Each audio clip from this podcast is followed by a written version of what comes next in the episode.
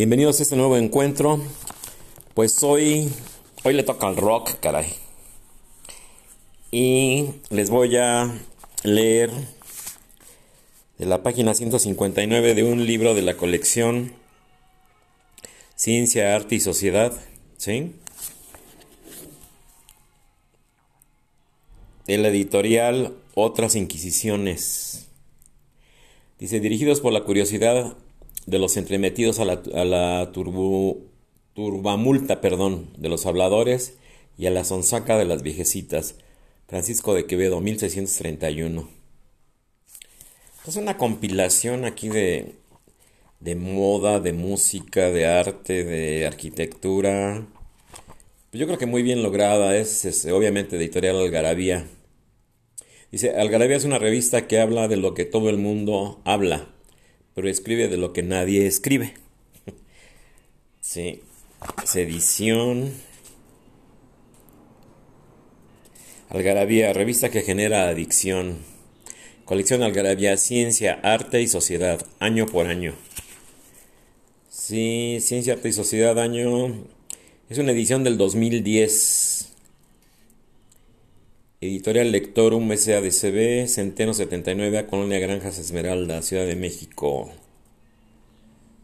Sí, efectivamente es del 2010. Editorial Lectorum SADCB. Pues muy interesante. Pero lo que hoy nos atañe es precisamente el rock. Ese se llama el último capítulo. Queremos rock como aquella frase de me acuerdo del personaje este de, de Héctor Suárez, que ese era su grito de guerra de queremos rock. Entonces comienzo a leer. Eh, nada más les informo que tengo ahí unos comentarios que en otra charla, en la siguiente voy a, voy a explicar de correos que me han eh, enviado amablemente y vamos a leer esos, vamos a leer esos comentarios, vamos a darle respuesta a esas preguntas. Ah, tengo que hacer ahí varias aclaraciones que me piden.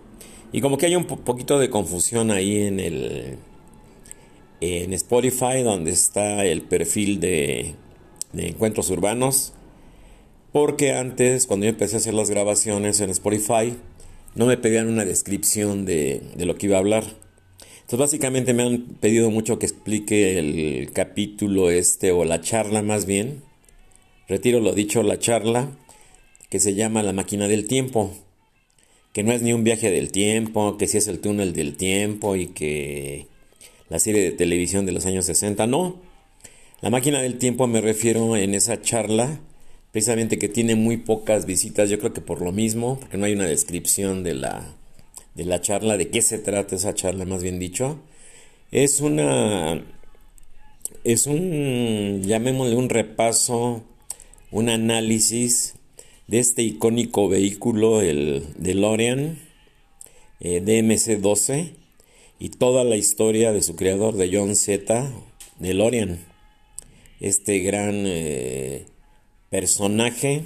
Ahí narro todas las peripecias, ahí narro cómo logró rescatar a General Motors, logró rescatar a Ford, su paso ahí, él era originario de la ciudad del automóvil de Detroit, Michigan, y todo, ahí narró todo el, todo el, todas las peripecias, toda la creación, toda la, era muy hábil este hombre, ¿eh?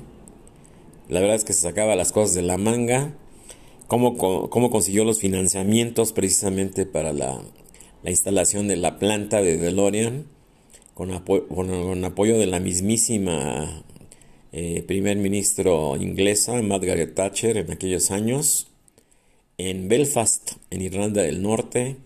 Entonces, básicamente de eso se trata el, la charla.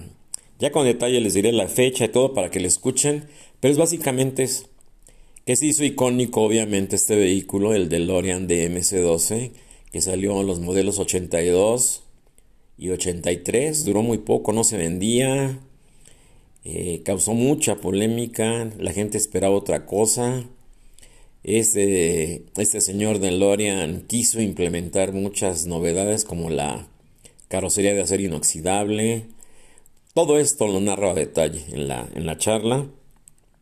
Y bueno, pues ya con la película de Steven Spielberg de la, la saga esta de, de Volver al Futuro, con, con este eh, personaje del doctor, es, del doctor Brown y Marty McFly, estelarizados ahí genialmente.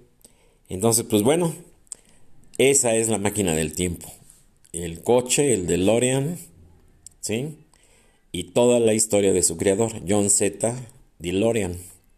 Entonces, pues bueno, ahí está ya una, breve explicación porque me han preguntado mucho y dicen que lo ven y que pues no les llama la atención.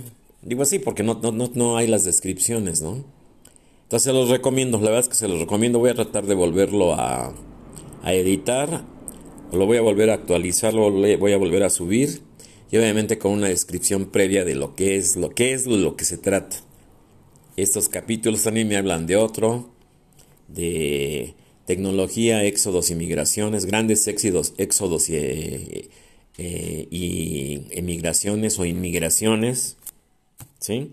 Entonces, pues bueno, ya, ya les adelanté un poquito.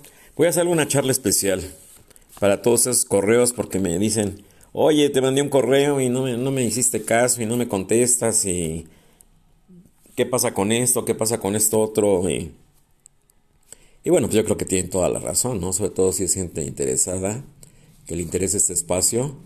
Pues bueno, ya les he explicado que trato de contestar lo más que puedo, trato de, leerlos, trato de... Tengo mi lista, aquí la tengo. Sí, son hojas y hojas y hojas. De verdad les agradezco sus correos. Y pues bueno, entremos en materia. Dice, queremos rock. Es la página 159. Dice, el rock, más que un género musical, es una forma de arte y una postura de rebeldía, transgresión y búsqueda ante la vida. Su difusión ha determinado en gran medida la manera en que hoy consumimos música, derivado en gran medida del blues, de la música negra del sur de los Estados Unidos. El rhythm and blues marcó los años 50 con el surgimiento de los primeros rock stars, que cederían su lugar en la década posterior a los apóstoles del amor, la paz y la expansión de la conciencia.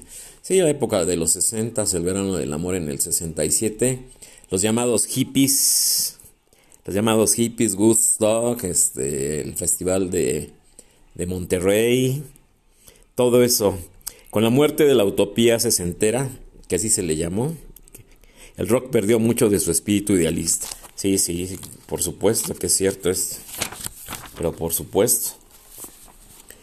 Pero con su expansión era ya irreversible. En los años siguientes el rock evolucionó y derivó en cientos de géneros, desde el pop más meloso hasta el indescifrable avant-garde experimental, pasando por la pesadez del metal, la brutalidad del punk, el hip hop y la sexualidad de la música disco, el refinamiento del prog y del new wave e incluso el new age y la hipertecnificación de la música electrónica.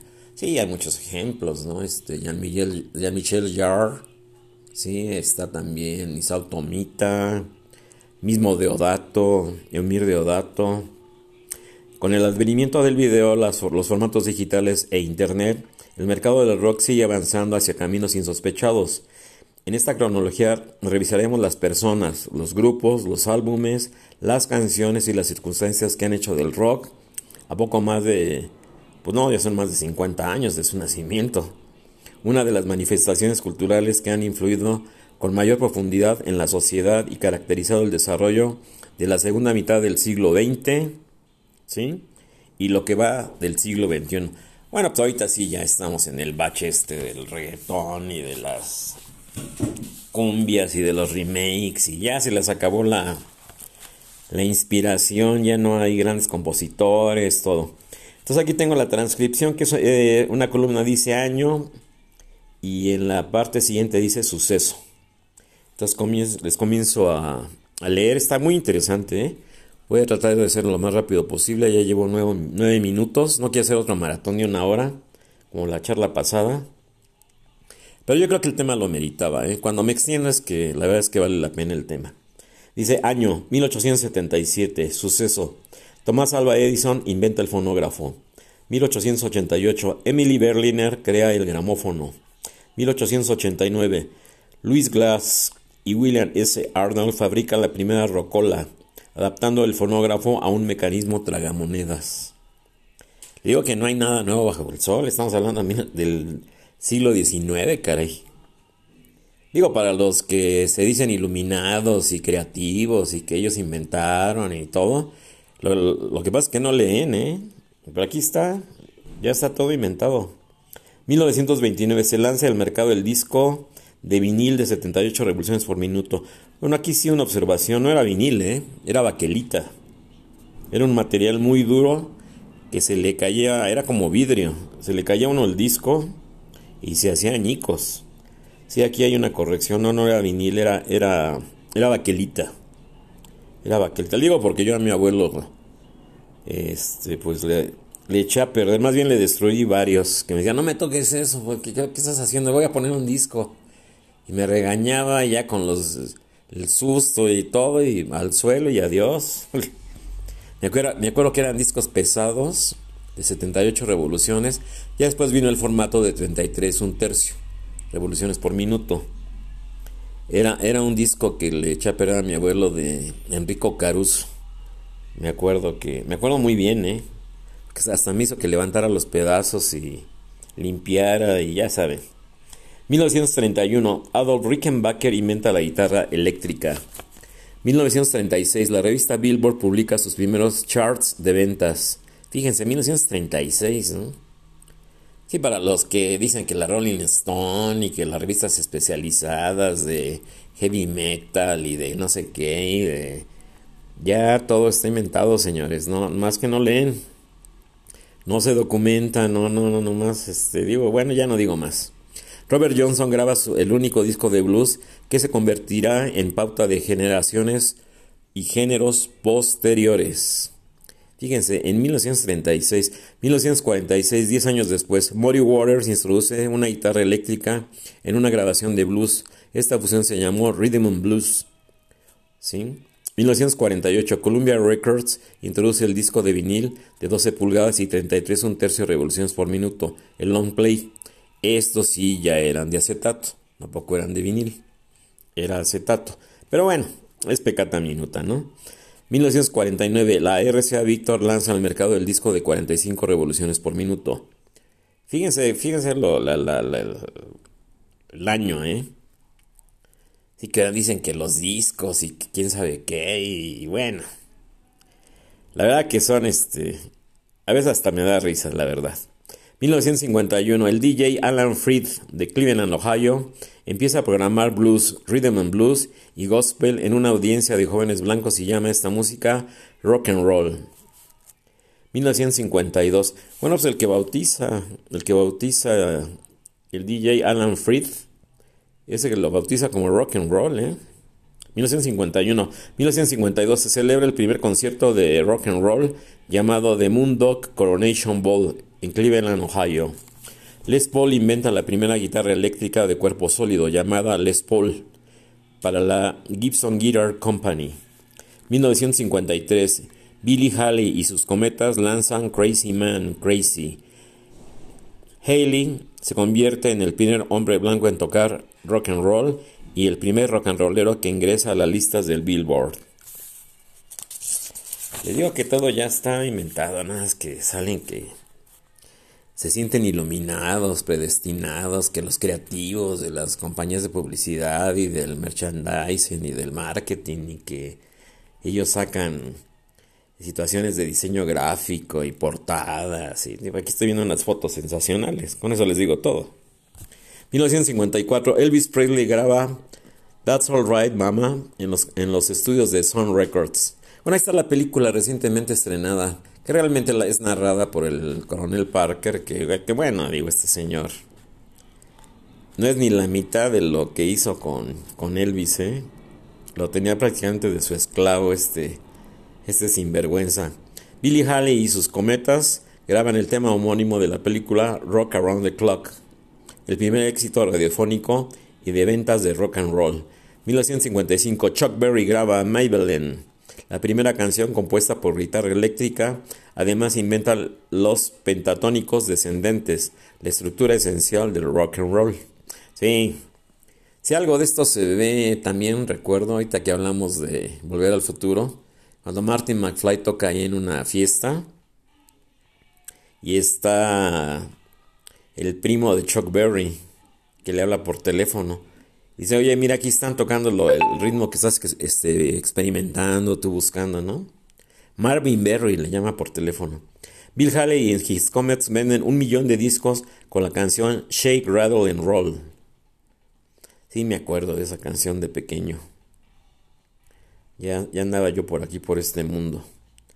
Little Richard hace de Tutti Frutti un éxito radiofónico. También la escuché. 1956, Elvis Presley aparece por primera vez en el top 100 del Billboard. Su sencillo Don't Be Cruel y su lado The Hound Dog alcanzan cada uno el primer lugar en ventas. Elvis aparece en The Ed Sullivan Show y alcanza un rating del 85% de audiencia. 1957, 1957, perdón. Los sencillos All Shock Up y Jailhouse Rock, Rock de la cárcel, de Elvis Presley llegan al número uno en las listas del Billboard. Buddy Holly se convierte en uno de los primeros cantautores de rock y lleva el ritmo a Inglaterra. Jerry Lee Lewis graba Who Laura Shaking Going On y causa un escándalo con su desaforada manera de tocar el piano. Pues también Elvis con sus movimientos de, de cadera, por ejemplo, le pusieron pelvis, Elvis el pelvis, le pusieron a... Lo, tomaba la cámara únicamente de la cintura para arriba, con eso les digo todo. Y obviamente Jerry Lee Lewis y Little Richard, pues también, ¿no? 1958, en la cúspide de la fama, Elvis Presley ingresa al servicio militar y se retira por dos años de la escena. Jerry Lee Lewis graba su éxito Great Ball of Fire. Poco después la prensa revela su matrimonio con su prima de 13 años, entonces su reputación se viene abajo y sus canciones son prohibidas en algunos estados de la Unión Americana. Sí, ese fue un súper escandalazo, ¿eh? Sí, tenía, era una menor de edad de 13 años, la prima de, de Jerry Lee Lewis, que después acabó de cómico, recuerdo, en los 60 Hacía una mancuerna ahí, creo que con Dean Martin, algo así. Tienen un show en Las Vegas. Chuck Berry lanza Johnny B. Good, que es la que cantan en la película esta de... Canta Marty McFly. En la película esta de... En la 1 en la, de Volver al Futuro.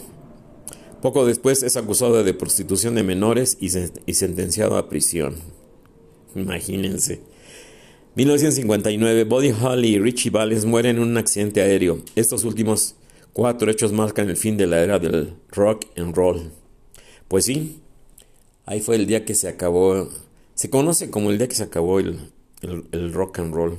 Bueno, Richie Valens tenía la versión de rock de la bamba y era un México norteamericano que les llamaban allá pochos o...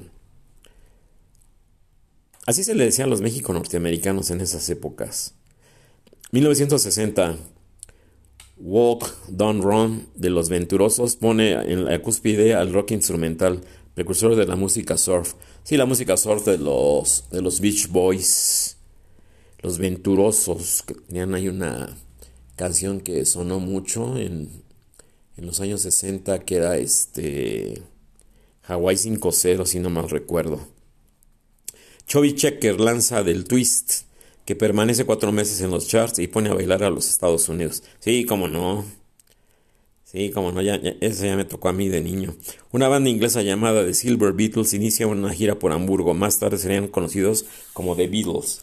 1961, Del Shannon ingresa al número uno de ventas en Runaway, single que introduce el sonido del musitron, precursor del sintetizador.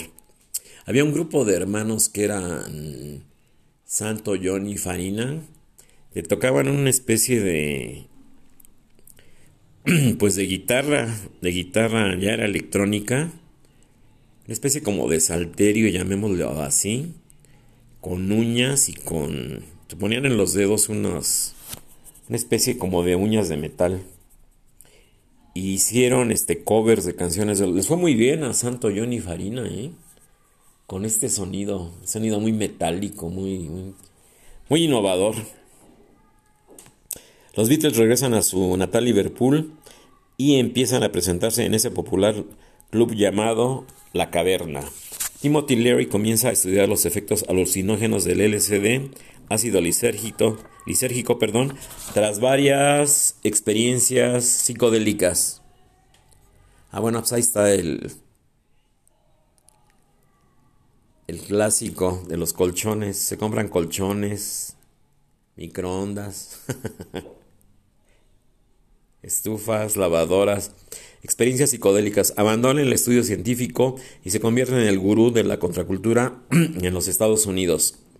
1962. Brian Epstein descubre a The Beatles, quienes firman un contrato con el sello Farlophone y graban su primer sencillo, Love Me Do. Los Rolling Stones actúan por primera vez en Londres. El músico estadounidense Bob Dylan, seudónimo de Robert Allen Zimmerman, lanza su primer disco. 1963. El surf domina la escena de los Estados Unidos, encabezada por los Beach Boys, que colocan Surfing USA en el número uno en ventas. Sí, eso fue un trancazo, ¿eh? Los famosos Beach Boys, Mike Love, que después se hicieron muy amigos de los, de los Beatles. Para The Beatles grabar su primer LP, Please Please Me, que permanece 40 semanas en los charts ingleses. 1964, The Beatles se presentan en el show de Ed Sullivan e inician la bitlemanía en los Estados Unidos. I Wanna Hold Your Hand, Quiero estrechar tu mano, alcanza el número uno en ventas y allá en el terreno para la invasión británica, la British Invasion. Sí, fue un, fue un super fenómeno esto, ¿eh? 1965. La ola inglesa domina los charts de ventas en los Estados Unidos e Inglaterra. My Generation de The Who, For, you, for, for Your Love de los Yardbirds y Satisfaction de los Rolling Stones son los número uno. Sí, cómo no. El gobierno de los Estados Unidos envía a 200.000 hombres a la guerra de Vietnam y da inicio a, la americanización del conflicto. Músicos de rock se involucran en manifestaciones pacifistas. James Brown desarrolla un ritmo basado en el, rhythm and blues que más tarde bautizaría como funk. Sí, es, extraordinario James Brown. Y luego se siguió en los 70 ¿eh? O sea, Bob Dylan durante una gira en Londres decide romper con el estilo folk y se presenta con una guitarra eléctrica. El público lo abuchea. Sí, eso también. Pues todo el mundo esperaba la, la clásica guitarra acústica, y le fue muy mal. le fue muy mal a Bob Dylan. 1966. Tras un concierto en San Francisco, California, los Beatles anuncian que dada la complejidad de su música, nunca volverán a ejecutarla en vivo. 1967. Se abre la era psicodélica con el, Club de Corazones Solitarios del Sargento Pimienta de los Beatles, primer álbum conceptual de la historia. Sus satánicas majestades de Rolling Stone, primer LP que se alude al satanismo. Days of the Future Past de Moody Blues, introduce el rock sinfónico, Are You Experience de Jimi Hendrix, que expande el vocabulario de la guitarra eléctrica a niveles nunca alcanzados. Sí, toca hasta con los dientes, este... Jimi Hendrix, caray. O con la guitarra en el cuello. The Piper at the Gates of Dawn de Pink Floyd también es un exitazo en los Estados Unidos. Se declara ilegal el uso del LSD, lo que lo confina a la escena underground subterránea. Pues sí, bueno, no, no, no solamente se prohibió eso, el LSD se prohibió todo, caray. Se declara el verano del amor en la ciudad de San Francisco, donde cientos de jóvenes se reúnen para una nueva experiencia de libertad, drogas, paz y amor. La contracultura hippie entra en la escena pública. El, Monterrey Pop Festival reúne a más de 200.000 personas. El sencillo Like My Fire de los Doors lanza al cuarteto a la fama mundial y convierte a Jim Morrison en un sex symbol. Don't Let Don't Look Back, perdón, filme sobre la gira de Bob Dylan en Londres en el 65 se convierte en el primer documental de rock. En él también se muestra el que se considera el primer videoclip, con el poeta Alan Ginsberg como protagonista. Sí, lo recuerdo esto. No se le dio mucha difusión a todo esto, como que... No sé. Todo esto lo conseguí en el, en el Museo del Chopo. Obviamente en CD, los CDs piratas, ¿no? Clones, como les llamaban. Pues en los eh, principios de los... Finales de los 80, principios de los 90, me acuerdo que por esas fechas conseguí este de Don't Look Back, Bob Dylan y el videoclip este de Alan Ginsberg. que después se hizo muy amigo de, John Lennon cuando se va a vivir a Nueva, a Nueva York. Fue uno de sus grandes amigos. 1968, auge en la psicodelia. Bandas como Jefferson Airplane o The Grateful Dead convierten el auditorio de Fillmore en San Francisco en la Catedral del Rock. Se estrena en Nueva York la ópera de Rock Hair, un panegírico de la cultura hippie que incluía desnudos y actos de desacralización de la bandera americana. Sí, muy polémico, Hair. Por ahí tengo todavía un álbum doble. Por ahí lo he de tener. Inagada da vida de Iron Butterfly vende 4 millones de discos y se convierte en el single más largo de la historia. 17 minutos de duración. Los Beatles viajan a la India a estudiar meditación trascendental con el Maharishi Mahesh Yogi. A su regreso lanzan el álbum doble The White Album. 1969 The Who estrena la ópera rock Tommy. Led Zeppelin, con su estilo hard blues, lanza su álbum homónimo y sienta las bases del heavy metal. Aparece In the Color of the Crimson King. The King Crimson, primer álbum oficial de rock progresivo. El Festival de Woodstock, anunciado como tres días de paz, amor y música, reúne casi a medio millón de personas. Bueno, pues es el, es el parteaguas, ¿no? Antes de Woodstock y después de, de Woodstock. 1970, Paul McCartney abandona oficialmente a los Beatles, lo que provoca la disolución del grupo. Jimi Hendrix muere víctima de una sobredosis. Un mes después, Janis Joplin fallece por la misma causa, poco antes de la salida de su álbum Pearl que llega al número uno en ventas. Ambos tenían 27 años. El famoso club de los 27, ¿no? mismo Jim Morrison y otros. Se incuba el movimiento prog. Emerson, Lake Palmer, King Crimson, Yes, Pink Floyd en Inglaterra, Kraftwerk y Tangerine Dream en Alemania, Faust en Francia y Frank Zappa and the Mothers of Invention en los Estados Unidos. Sandy Perlman acuña el término heavy metal y Black Sabbath hace los honores al vocablo con su álbum homónimo. Sí, fue un trancazo esa rola de Paranoico. Pues hasta la fecha, hasta la fecha es muy solicitada. Esa rola de Paranoico de Black Sabbath. Yo creo que se adelantó a su... Simple y sencillamente se adelantó a su época. 1971, Jim Morrison aparece muerto en su bañera en el departamento que ocupaba en París la causa oficial de la muerte fue un ataque al corazón. Tenía 27 años. La ópera rock Jesus Christ, Jesus Christ, perdón, Superstar se estrena en Broadway. Sí, en 1971. También fue un también fue un escándalo, ¿eh?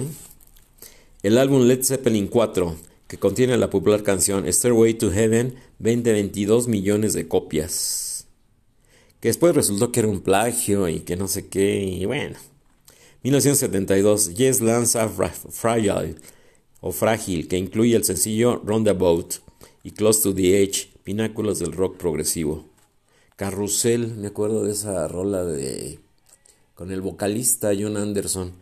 Un trancazo esa de, de Carrusel, ¿eh? En el 72.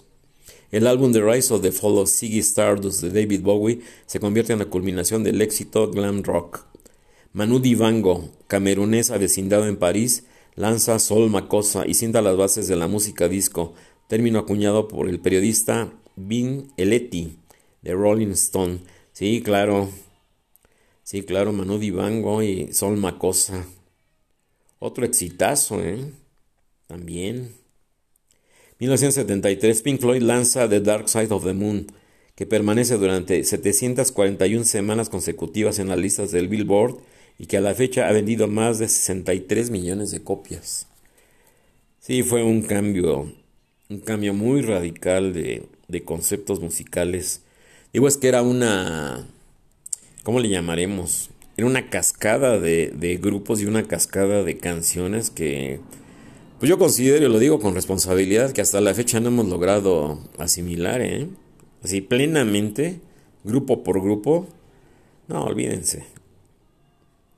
Yo lo digo con humildad de, rigor, ¿eh? O sea, imagínense, 741 semanas consecutivas.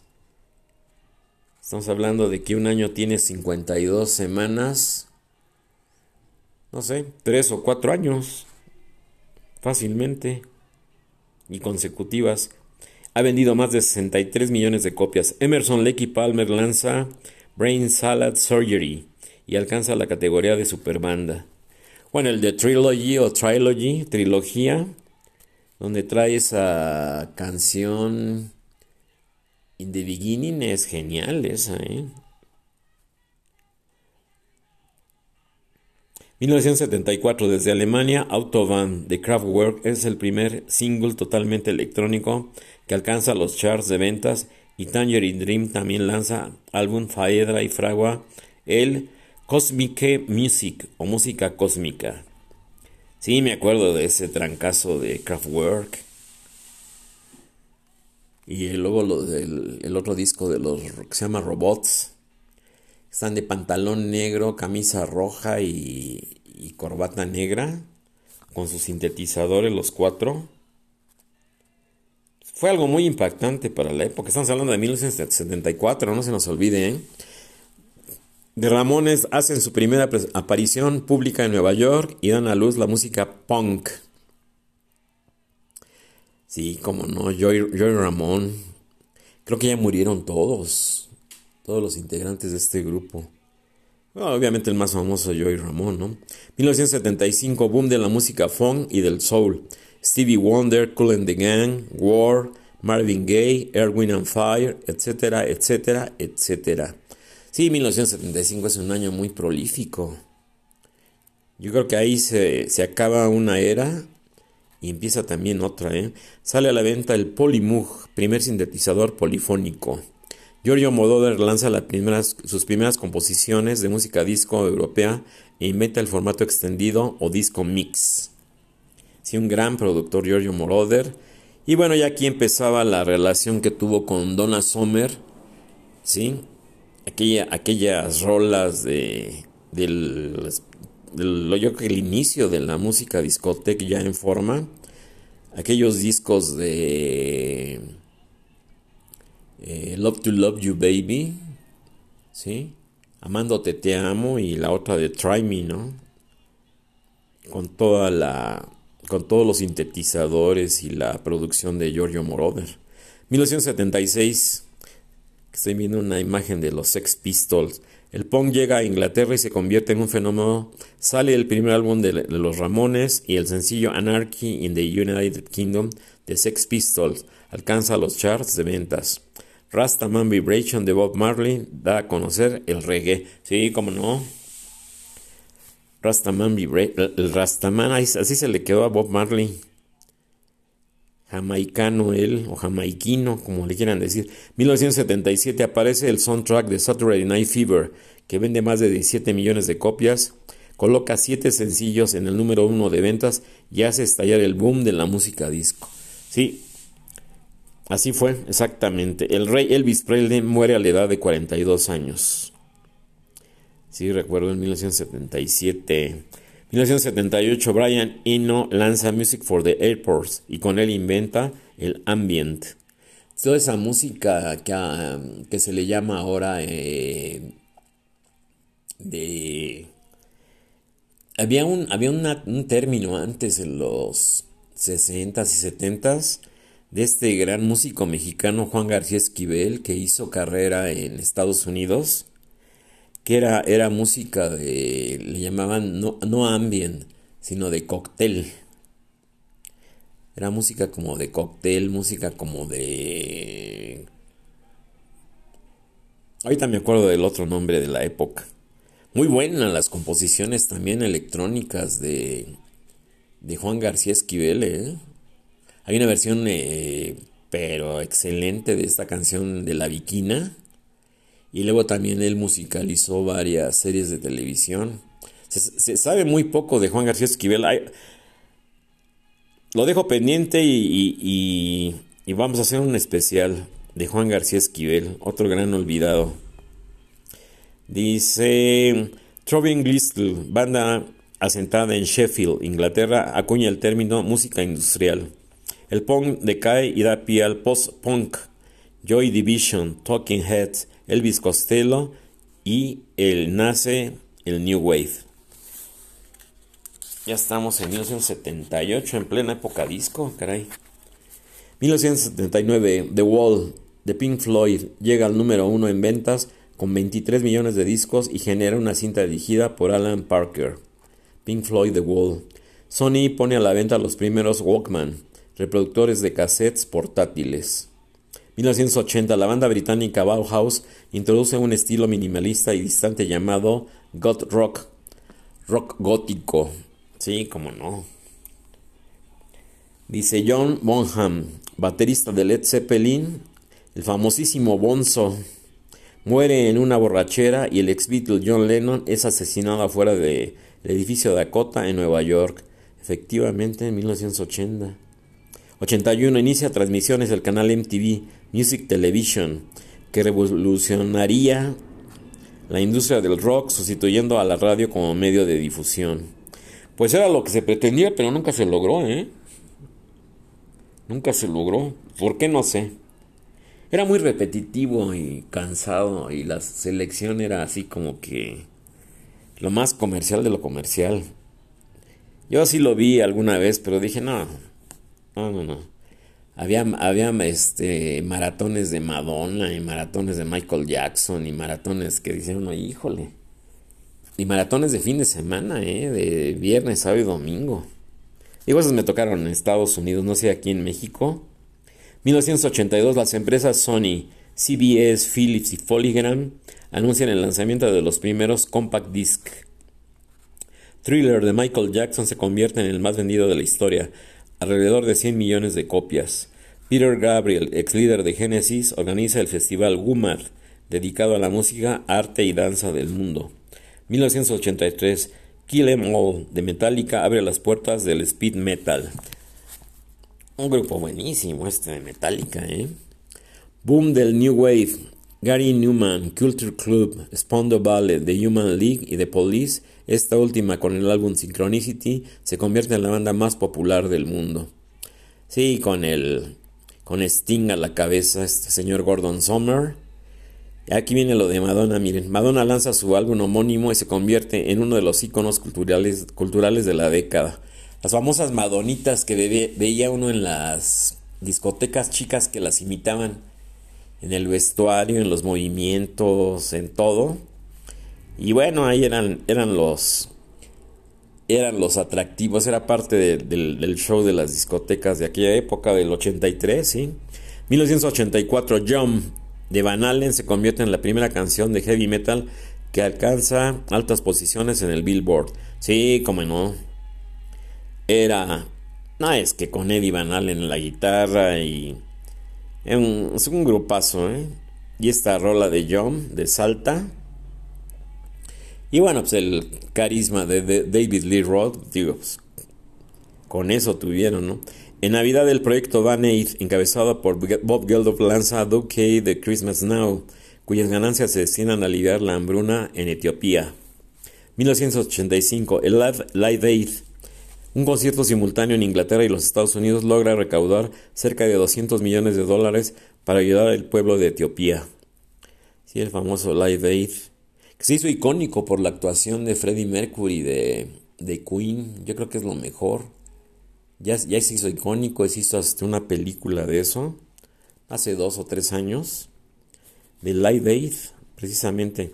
1986, el álbum Song from the Big Share de Tears for Fears alcanza el número uno en el Billboard con, los sencillos Shout y Everybody Wants to Rule the World. 1987, Appetite for Destruction de Guns N' Roses y el álbum homónimo de Jane Addiction, que contienen emblemas de la escena callejera de Los Ángeles, California. De Joshua Tree, de la banda YouTube, coloca varios sencillos en las primeras posiciones del Billboard Gana tres premios Grammy y vende más de 12 millones de copias. Sí, un extraordinario álbum. With and Without You y pues todo el álbum es muy bueno. En el 87 ya, ya pasaron muchos años. Licensed for Three The Beastie Boys o The Bestie Boys es el primer álbum de hip hop que alcanza una posición en las listas del Billboard el éxtasis prohibido de los Estados Unidos. Ah, bueno, estamos hablando de la sustancia. El éxtasis es prohibido en los Estados Unidos. Bueno, aquí hay un error de, estilo. El éxtasis es, es prohibido en los Estados Unidos e Inglaterra. Se populariza en los bares de Ibiza tras visitar esta isla española. El DJ Paul Oakenfold organiza fiestas con éxtasis en Inglaterra. Sí era una sustancia conocida vulgarmente como tacha, droga psicoactiva de origen sintético con propiedades estimulantes y neurotóxicas. El famoso éxtasis. 1988 el Club Hacienda de la ciudad inglesa de Manchester organiza fiestas nocturnas clandestinas con música tecno y éxtasis que reciben el nombre de raves. Aquí llegaron mucho después, ¿eh? Hasta los noventas, me acuerdo. De ahí surgirá el llamado Segundo Verano del Amor o Manchester. 1989. Bueno, aquí me acuerdo que hubo muchos detenidos y llegaba la policía y eran en Manchester, en Inglaterra. Eran unos desmanes ahí, unos, unas fancachelas impresionantes, caray. 1989, el álbum Watermark de la cantante irlandesa Enya coloca el New Age en los charts del Billboard. 1991, boom del grunge en Seattle con, las, con, el álbum, aquel famoso Nevermind de Nirvana, Ten de Pearl Jam y Bad Mother Finger de, Sound, de. En Inglaterra surge el Britpop de Charlatans UK, Blur, Pulp y Oasis que revitaliza el, el estilo melódico de los Beatles. El festival, el festival surge como acompañante de la gira de despedida de Jane Addictions. Más tarde se convertirá en el escaparate más importante del rock alternativo. Sí, él en los 91, sí, en los 90 Lollapalooza. Sí, esta es eh, Jane's Addiction era Freddie Mercury, vocalista del grupo Queen, muere de sida. Sí, efectivamente, en 91, finales del 91. 1992 se inventa el formato MP3 MP3 que permite almacenar archivos de música en una PC casera. Sí, la, famosa compresión ahí en, en, este, en memorias. En memorias, las primeras memorias que se empezaron a vender, las famosas USB y el MP3 tenían muy poca capacidad. Pero sí fue en el 92. 1993 el álbum Versus de Pearl Jam vendió un millón de copias a la, semana, a la semana de haber sido lanzado a la venta. 1994 Kurt Cobain, líder del grupo Nirvana, es encontrado muerto de un balazo a los 27 años. Se presume suicidio. Bueno, esto nunca se aclaró, ¿eh? Ahí había una carta garabateada por la esposa y todavía no se Todavía no se sabe ni qué pasó. 1995 aparece el primer software casero que permite codificar y decodificar y reproducir archivos de sonido en formato MP3. El álbum Jagged Little Pill de Alanis Morissette arrasa en los premios Grammy y logra vender 20 millones de copias. Sí, Alanis Morissette fue, fue icónica. 1996 se producen los primeros DVDs en Japón. 1997 la canción Candle in the Wind de Elton John dedicada a la fallecida Lady Diana se convierte en el sencillo más vendido de todos los tiempos. 1998 se producen los primeros reproductores portátiles en Pitri. 1999 el rap metal domina la escena encabezada por Lim Biscuit y su álbum Significant, Other que, que vende más de 7 millones de copias en su lanzamiento se lleva a cabo el primer Coachella Valley Music and Arts Festival, que habría de convertirse en el emblema de la nueva música de la primera década del nuevo milenio. Napster invade Internet y permite a cientos de millones de usuarios compartir música a través de la red. Sí, me acuerdo del gatito ahí con los... El logo del Napster, un gatito ahí con unos audífonos. Mm, año 2000. Apple lanza iTunes software que, para organizar y reproducir música, el primer iPod y años más tarde el iTunes Store que permite comprar canciones a través de la red. Sí, por ahí tengo mi, mi iPod, iPod Classic de, esa época.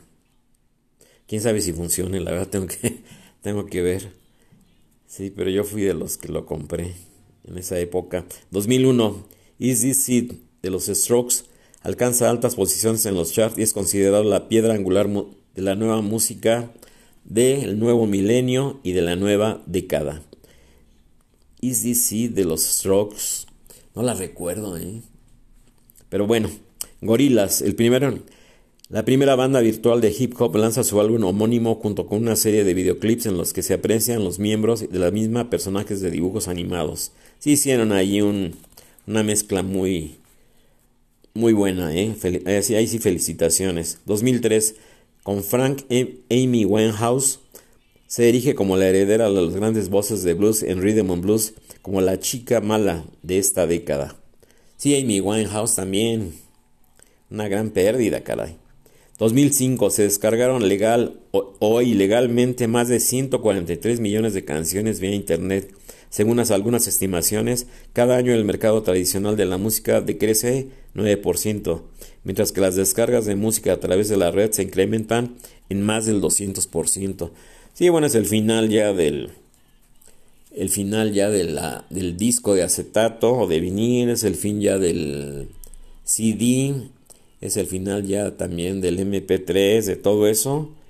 Y ya vienen los, famosos USB y el famoso formato este de las memorias, de las bocinas inteligentes empezaron a surgir en esa época, me acuerdo, en las tiendas, esas Bose de aparatos.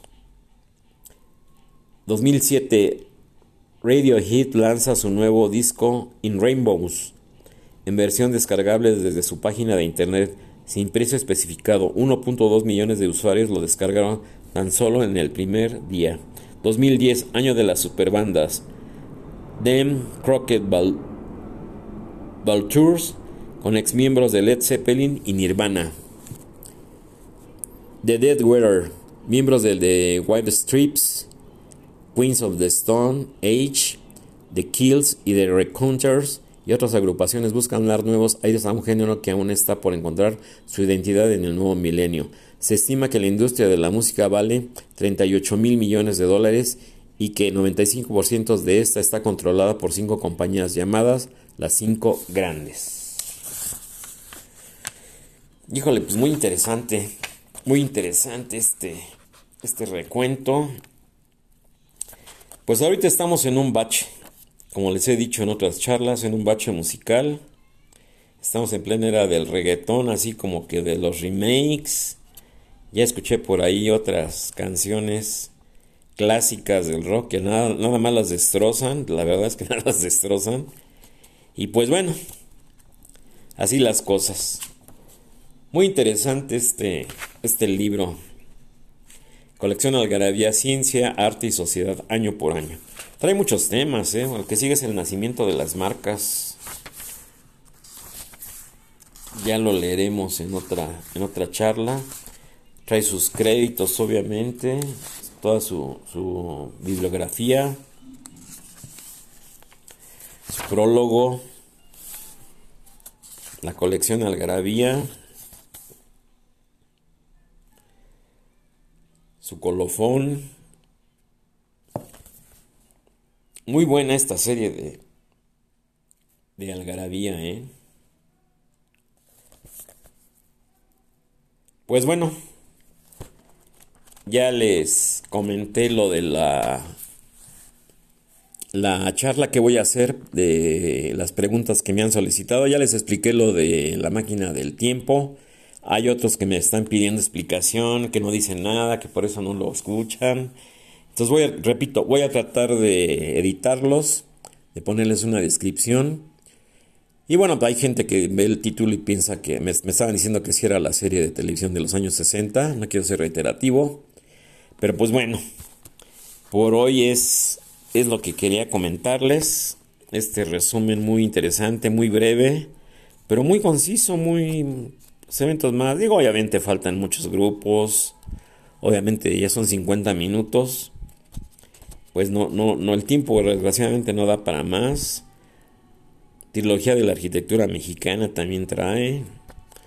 Trae escultura, computadoras y otras herramientas, automovilismo. No, hombre. La genética, la carrera espacial, Miren, ya por último les voy a leer esta frase de Isaac Asimov. Antes de 1945 los avances tecnológicos se difundían a partir del punto de origen hacia el exterior, con la suficiente lentitud como para que los cambios pudieran ser asimilados sin demasiada dificultad. Pero desde 1945 los nuevos avances se difunden por todo el mundo casi de inmediato, produciendo cambios que solo con cierta dificultad pueden ser integrados en nuestra sociedad. Sí, lo de lo que les hablaba, ¿no? Isaac Asimov, lo que les hablaba, ¿no? La, capacidad de asimilar. Es una, una, cascada de información, de música, de datos, de esto, de, de, de, de, de estadísticas, de barras, de curvas, de gráficos, de todo, caray. Entonces dice uno, pues, bueno, pues dame, dame un poquito de tiempo para para entender, número uno, para asimilar, para... Digo, lo digo para hacerlo cabalmente, ¿no? No andar por ahí a tontas y a locas viendo de, de qué se trataba este asunto, ¿no? Pues bueno, aquí está la charla del día de hoy. Muchas gracias a todos los que amablemente me dedican su, su tiempo para escuchar este espacio. ¿sí? Les doy nuevamente el correo electrónico para los que no lo tengan. Todo con minúsculas, encuentros-urbanos outlook.com. Ahí estoy a sus órdenes para cualquier comentario, para cualquier sugerencia. Pues lo, yo, yo, yo la verdad, y no es eh, hablar de más, estoy básicamente enfocado a los temas que ustedes me, me, sugieren, ¿eh? Realmente lo digo con, muchísima seriedad y con mucha responsabilidad. Insisto, yo sé que la política, eh, yo sé que el próximo martes hay elecciones en los Estados Unidos de Norteamérica, el 8 de diciembre. Son, son las, las eh, intermedias.